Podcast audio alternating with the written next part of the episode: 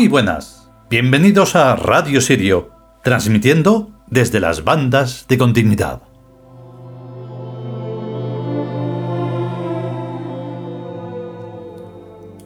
Y llegamos, como suele pasar cada cuatro días, al final de un capítulo. En este caso, el 25, dedicado a un tema que, si se pusiera toda la atención, eh, nuevamente estaríamos en camino hacia un nuevo mundo de verdad.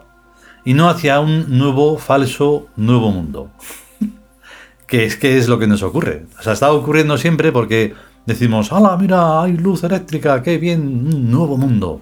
Nada. ¡Oh, mira la revolución industrial! ¡Qué bien! Todo. No.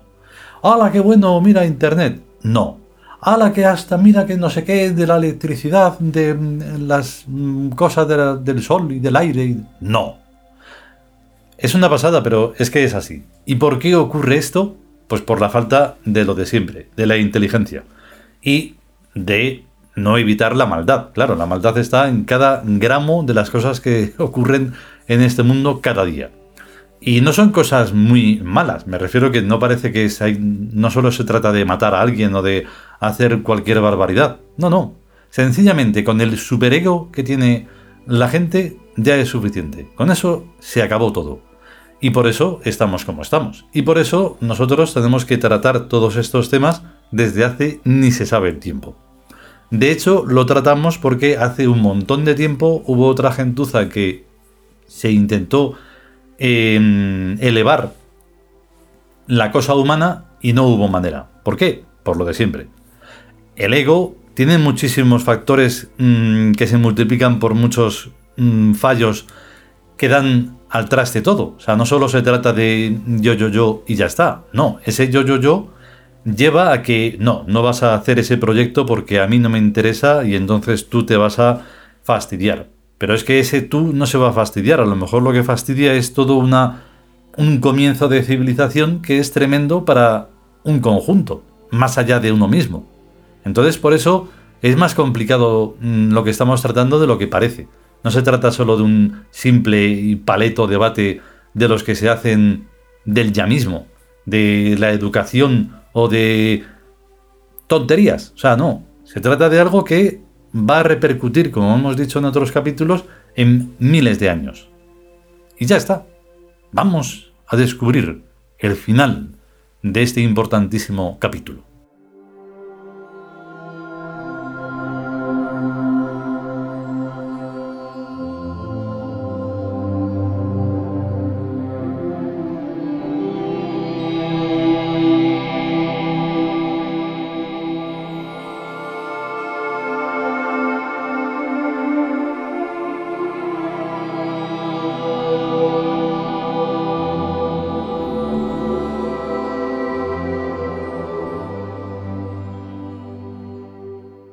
Nosotros los tíos.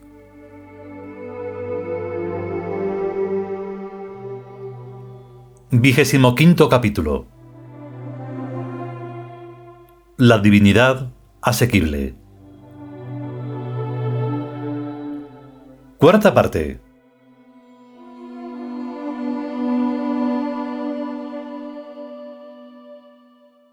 El mundo al que aspiramos es una rectificación de las desviaciones aberrantes que se producen en todo acercamiento a una pauta mórfica perfecta.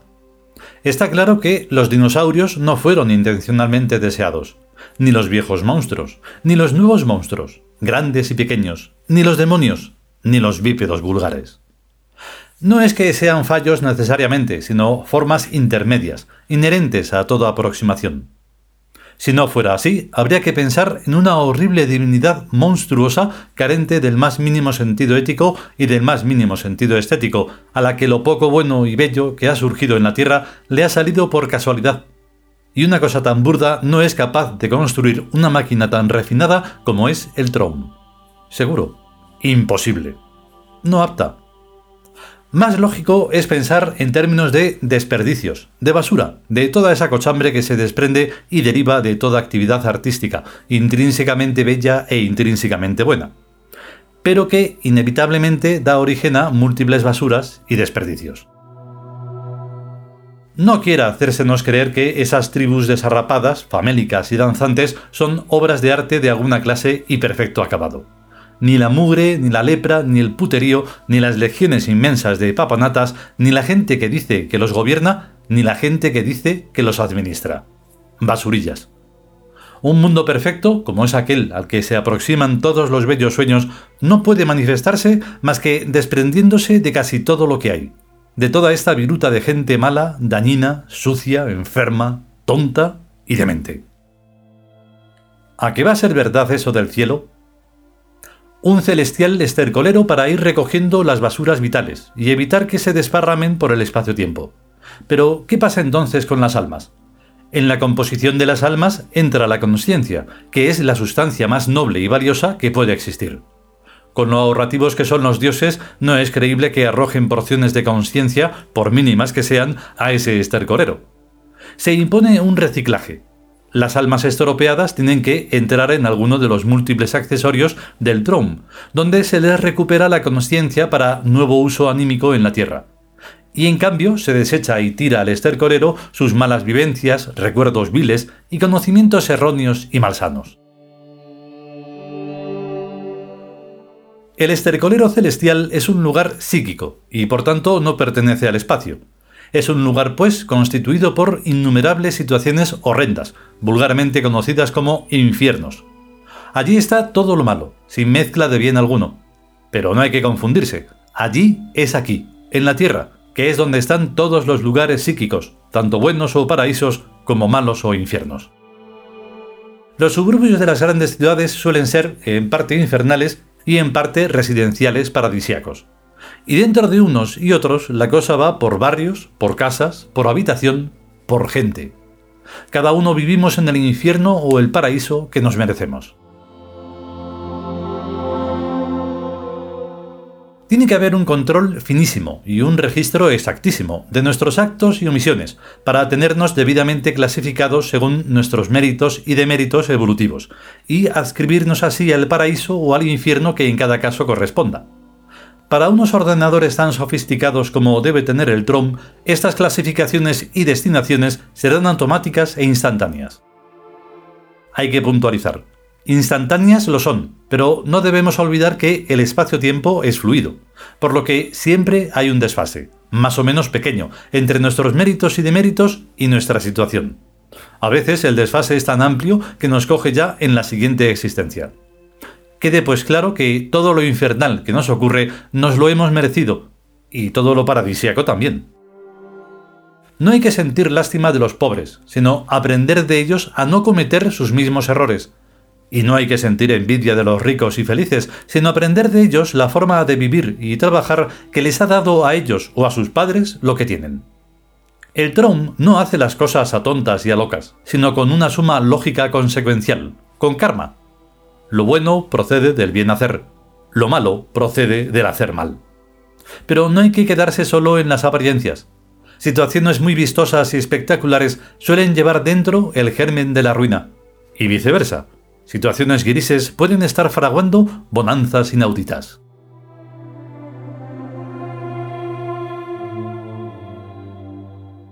Hay que aprender a ver dentro de la gente y de sus vidas, no solo para descubrir a los miserables, que los hay por miles de millones, sino sobre todo para descubrir a los dioses que habitan entre nosotros. Ver las almas a través de las fanfarrias de las palabritas lindas y de los faciales aspectos y ahondar hasta ver su miseria o su riqueza. Conviene ver las almas para potenciar mentalmente lo que queremos y atenuar y aniquilar mentalmente lo que rechazamos. Con este ejercicio, en unos pocos siglos o milenios, tendremos el mundo perfecto que anhelamos, por haber ido transmitiéndoselo al Trum para que él lo vaya plasmando y realizando. Pues los dioses vivientes somos los ojos y los oídos del Trum, aquí en la Tierra.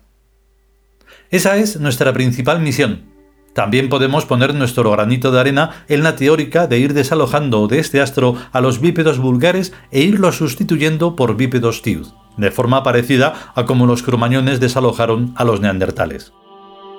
Ni que fuera la primera vez que hacemos una cosa así. Evidentemente, en todos los casos hay que actuar en colaboración con la inteligencia de la Tierra, que va guiñándonos un ojo en cada situación crucial para que optemos debidamente y nuestra inocencia se mantenga pura y limpia de toda mancha.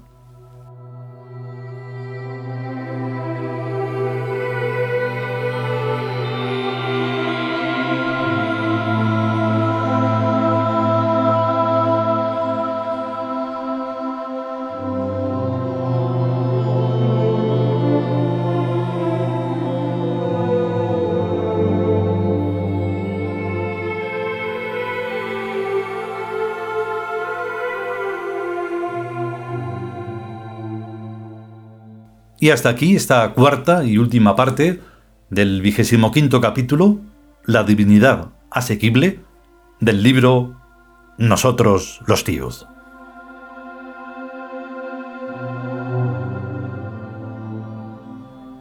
Y es que todo tiene un proceso, o sea, no se trata solo de que nos demos cuenta de lo mal que está hecho todo y de lo idiota que es. ¿Por qué está mal hecho y por qué es idiota? Entonces ahí hay que observar. No hay que tener envidia, no hay que, no hay que fijarse en lo mal que lo hace ese para no repetirlo. Son todo un trabajo que hay que hacer mm, meticuloso. O sea, no solo se trata de palabritas y ya está. No, no, son hechos. Y con los hechos son los que. son con los que se consiguen cosas. Y nada más. Bueno, y nada menos, claro. Pero tal y como va la gente y como podemos observar en el gran ejemplo que se está constituyendo con esto de la pandemia en la que se está haciendo una criba importante, pero de todo, comportamientos y demás, pues ahí se ve, ahí se ve lo poco evolucionado que está la mente. Todo lo que falta por trabajar la inteligencia y la responsabilidad y ese ego que hemos estado mencionando y que siempre mencionaremos hasta que se consuma. Que no creo que pase así en, en mañana. Así que todo esto hay que trabajarlo y trabajarlo de verdad, de manera constante y, sin engañarse. Y nada más. Así que nada, pues si podemos y sobre todo si queremos, ¿qué va a pasar? Pues que empezaremos el capítulo 26, a ver si es posible. Mientras tanto, a ser y a estar conscientes y a cuidarse y a tener cuidado. Hasta luego.